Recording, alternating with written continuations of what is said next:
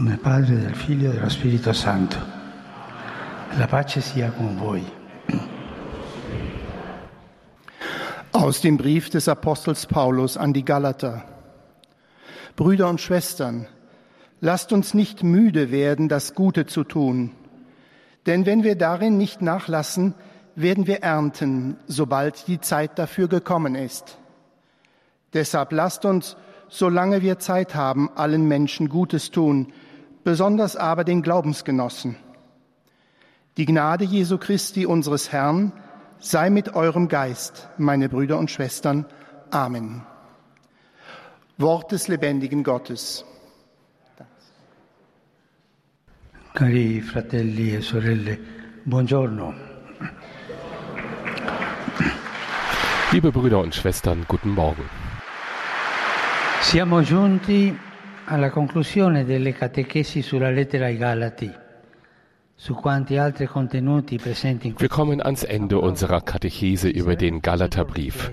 Über wie vieles hätte man in diesem Text des heiligen Paulus noch nachdenken können. Das Wort Gottes ist eine unerschöpfliche Quelle. Und der Apostel hat in diesem Brief als Evangelisierer, als Theologe und als Seelsorger gesprochen. Der heilige Bischof Ignatius von Antiochien drückt es sehr schön aus, wenn er mit Blick auf Jesus schreibt, es gibt nur einen Lehrer, der geredet hat, und was er gesagt hat, wurde Wirklichkeit. Was er aber schweigend getan hat, ist des Vaters würdig. Wer das Wort Jesu besitzt, kann auch sein Schweigen hören. Wir können sagen, dass der Apostel Paulus in der Lage war, diesem Schweigen eine Stimme zu geben. Paulus originelle Einsichten helfen uns, die aufregende Neuheit zu entdecken, die in der Offenbarung Jesu Christi enthalten ist. Paulus war ein wahrer Theologe, der das Geheimnis Christi betrachtete und es mit schöpferischer Intelligenz weitergab.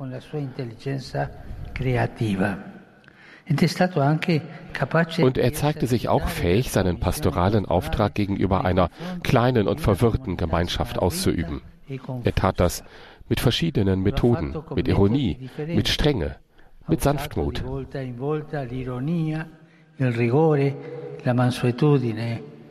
Er behauptete seine Autorität als Apostel, aber gleichzeitig verbarg er die Schwachheit seines Charakters nicht. Die Kraft des Geistes hat wirklich sein Herz verwandelt. Die Begegnung mit dem auferstandenen Christus hat sein ganzes Leben erobert und erneuert und er hat es ganz in den Dienst des Evangeliums gestellt.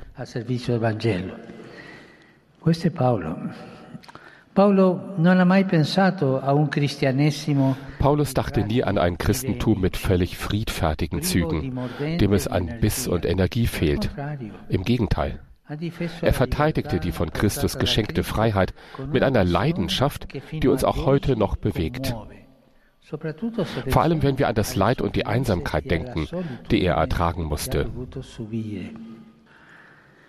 Er war davon überzeugt, einen Ruf erhalten zu haben, auf den nur er antworten konnte. Er wollte den Galatern erklären, dass auch sie zu dieser Freiheit berufen waren, die sie von allen Formen der Sklaverei befreite, weil sie dadurch zu Erben der alten Verheißung und in Christus zu Kindern Gottes wurden. Er war sich der Risiken bewusst, die diese Auffassung von Freiheit mit sich bringt, und er hat die Folgen nie verharmlost. Er war sich bewusst, welche Risiken die christliche Freiheit mit sich bringt, aber er hat die Konsequenzen nicht verharmlost. Er wies die Gläubigen in aller Deutlichkeit darauf hin, dass Freiheit keineswegs mit Freizügigkeit gleichzusetzen ist und auch nicht zu einer anmaßenden Selbstgenügsamkeit führen darf. Im Gegenteil, Paulus ordnet die Freiheit hinter der Liebe ein und stellt klar, dass ihre konsequente Ausübung im Dienst der Nächstenliebe stehen muss. Diese ganze Vision wurde in den Horizont eines Lebens im Heiligen Geist eingezeichnet, der das von Gott an Israel gegebene Gesetz zur Erfüllung bringt und der uns davor bewahrt, zurückzufallen in die Sklaverei der Sünde. Aber diese Versuchung gibt es immer, zurückzukehren, nicht wahr? E Eine Definition der Christen, die in der Schrift steht, heißt, wir sind keine Menschen, die zurückgehen, die wieder umkehren. Eine schöne Definition. Und die Versuchung besteht darin, zurückzukehren zu alten Sicherheiten, zum Gesetz zurückzukehren und nicht zum neuen Leben im Geist. Das ist das, was Paulus uns lehrt. Das wirkliche Gesetz hat seine Fülle in diesem Leben im Geist, das Christus uns gibt. Und dieses Leben im Geist kann nur gelebt werden in der Freiheit, in der christlichen Freiheit. Das ist eine der schönsten Dinge.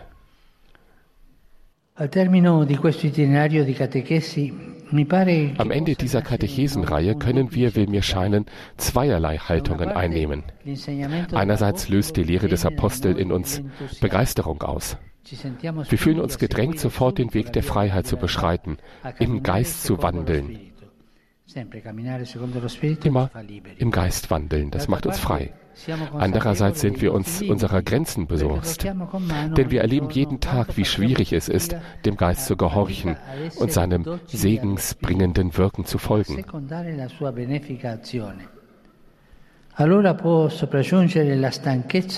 Dann kann Müdigkeit eintreten und die Begeisterung dämpfen. Wir fühlen uns entmutigt, schwach, manchmal in die Ecke gedrängt angesichts des Lebensstils der weltlichen Mentalität. Der heilige Augustinus schlägt vor, wie man sich in dieser Lage verhalten könnte und bezieht sich dabei auf die Episode des Evangeliums vom Sturm auf dem See. Augustinus schreibt, der Glaube an Christus in eurem Herzen ist wie Christus im Boot. Du hörst Beleidigungen, du bist müde, verärgert und Christus schläft. Weck Christus auf, schüttle deinen Glauben durch. Selbst in der Aufregung kannst du etwas tun. Schüttle also deinen Glauben durch. Christus wacht auf und spricht zu dir. Weck also Christus auf. Glaube, was uns gesagt wurde, und es wird eine große Ruhe sein in deinem Herzen. Perciò risveglia Cristo. Credi ciò che ti è stato detto e, fa, e si fa grande bonaccia nel tuo cuore. Nei momenti di difficoltà, in Momenten der Schwierigkeit, sind wir wie im Sturm in einem kleinen Boot. Die Apostel haben das erlebt. Christus aufwecken. Weck Christus auf. Der schläft. Und du bist im Sturm, aber er ist mit dir. Das Einzige, was wir tun können in schwierigen Momenten, Christus wecken, der in uns ist. Wie im Schiff, wie im Boot. Das ist richtig. Wir müssen Christus in unserem Herzen aufwecken. Und nur dann können wir die Dinge mit seinem Blick betrachten, denn er sieht über den Sturm hinaus. Durch seinen ruhigen Blick können wir das Panorama sehen, das für uns selbst gar nicht vorstellbar ist.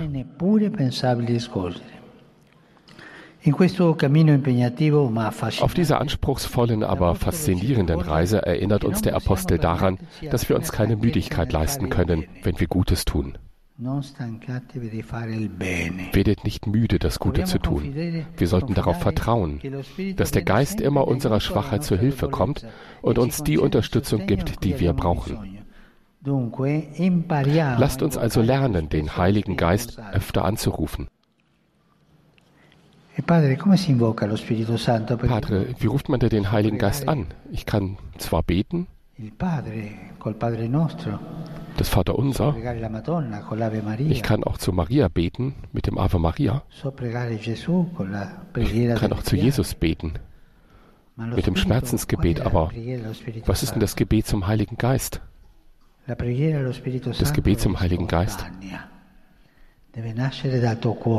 ist spontan. Es kommt aus deinem Herzen. Wenn, die, wenn du in Schwierigkeiten bist, dann sag zum Heiligen Geist, komm.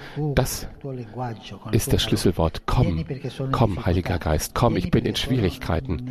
Komm, denn ich bin in der Dunkelheit. Du musst das selber formulieren. Komm, denn ich weiß nicht, was ich tun soll. Komm, denn ich stehe davor zu stürzen. Komm, komm, Heiliger Geist. Lernen wir den Heiligen Geist öfter anzurufen. Wir können das mit einfachen Worten tun, zu verschiedenen Zeiten des Tages.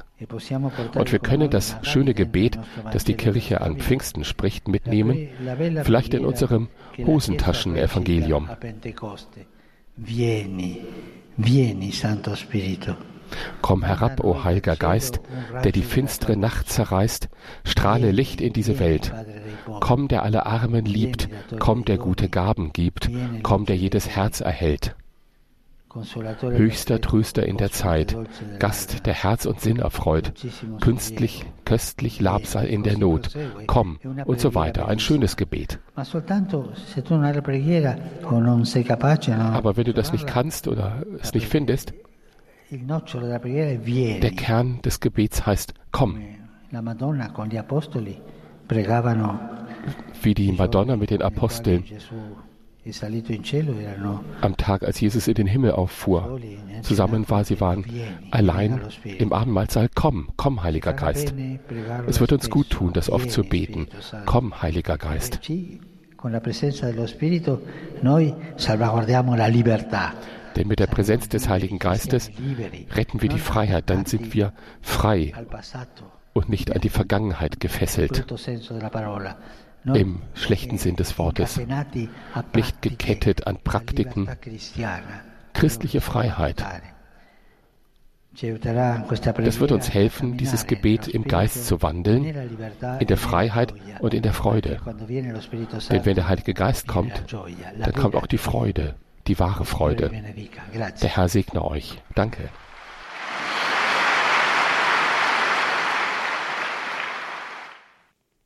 Vater, die Pilger und Besucher aus den Ländern deutscher Sprache bekunden Ihnen, dem Nachfolger des heiligen Petrus, durch die Teilnahme an dieser Audienz aufrichtige Verbundenheit und Verehrung. Sie versichern Sie zugleich Ihres besonderen Gebetsgedenkens für Ihren apostolischen Dienst als Hirte der universalen Kirche. Zum Abschluss dieser Audienz singen wir gemeinsam das Vaterunser in lateinischer Sprache. Danach wird der Heilige Vater allen den apostolischen Segen erteilen. Gern schließt er darin ihre Angehörigen ein, besonders die Kranken, die Kinder und die älteren Menschen. Zugleich segnet er auch die Rosenkränze und die übrigen Andachtsgegenstände, die sie dafür mitgebracht haben. Es folgt nun eine Zusammenfassung der Katechese des Heiligen Vaters in deutscher Sprache. Liebe Brüder und Schwestern, zum Abschluss unserer Katechesen über den Galaterbrief betrachten wir nochmals die zentrale Erkenntnis, die der Apostel Paulus durch die Offenbarung Jesu Christi erhalten hat. Das Leben des Paulus wurde durch die Begegnung mit dem auferstandenen Christus auf dem Weg nach Damaskus völlig verwandelt. Während er früher im Eifer für die Überlieferung seiner Väter die Christen verfolgte, setzte er sich nun für die Freiheit ein, die Christus durch sein Leiden und seinen Tod am Kreuz für uns errungen hat. Paulus erklärte den Galatern, dass auch sie zu dieser Freiheit berufen sind, die sie von jeder Sklaverei der Sünde entbindet und zu Erben der Verheißung und zu Kindern Gottes macht. Mit Nachdruck weist er darauf hin, dass Freiheit nicht Freizügigkeit bedeutet und nicht zu anmaßender Selbstgewissheit führen darf. Im Gegenteil, die Freiheit steht im Schatten der Liebe. Sie wird in rechter Weise ausgeübt, wenn sie sich in den Dienst des Nächsten stellt. Diese Vision öffnet uns das Panorama des Lebens aus dem Heiligen Geist, der das Gesetz des Gottes Israels zur Vollendung führt und verhindert, wieder in die Sünde Gottes zurückzufallen. Die Lehre des Paulus will unseren müden Glauben aufwecken und uns auf eine persönliche Begegnung mit Christus hinleiten. Es folgt nun ein kurzes Grußwort des Heiligen Vaters an die deutschsprachigen Pilger. Rivolgo un cordiale benvenuto ai fratelli e alle sorelle di lingua tedesca. Cerchiamo di camminare nello Spirito Santo essendo vicini a quelli che hanno bisogno e lodando il Signore in tutte le nostre vicende. Dio misericordioso benedica voi e le vostre famiglie. Der Heilige Vater hat sich mit folgenden Worten an die Anwesenden gewandt. Ein herzliches Willkommen sage ich allen Brüdern und Schwestern deutscher Sprache. Streben wir danach, im Heiligen Geist unseren Lebensweg zu gehen, indem wir denen nahe sind, die bedürftig sind und indem wir Gott in allen Lebensumständen loben. Der barmherzige Gott segne euch und eure Familien. Rivolgo un cordiale benvenuto ai pellegrini di lingua italiana. In particolare saluto le associazioni del clero e le unioni degli addetti al colto sacrestani. Esprimo il mio apprezzamento per il vostro servizio, che vi incoraggio a compiere sempre con viva sensibilità pastorale. Saluto i rappresentanti della Polizia Penitenziaria, dei Vigili del Fuoco e di altre realtà sindacali del comparto sicurezza e difesa. Auspico che la vostra professione sia intesa come missione da svolgere con competenza e responsabilità morale. Il mio pensiero va infine, come di consueto, agli anziani, agli ammalati, ai giovani e agli sposi novelli. Oggi la liturgia ricorda San Leone Magno, Papa e Dottore della Chiesa, che ha consacrato la sua esistenza In seinem italienischen Redeteil geht der Papst auch kurz auf das Fest seines Vorgängers des heiligen Leo des Großen aus dem 5. Jahrhundert ein. Es folgt das gesungene Vaterunser und der Segen von Papst Franziskus.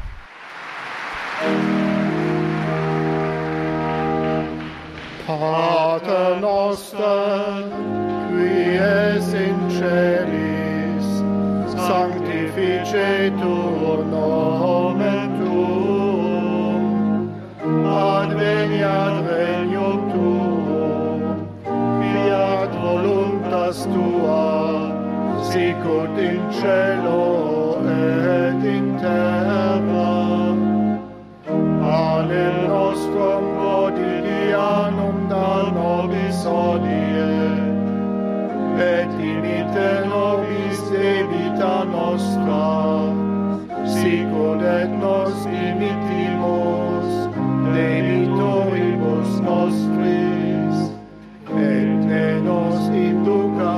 Tentationem, sed libera nos a malo.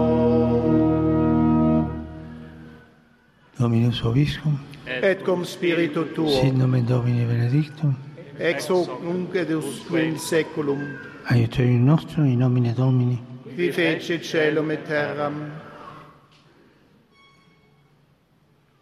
benedicat vos omnipotens Deus, Pater, et Filius, et. Amen.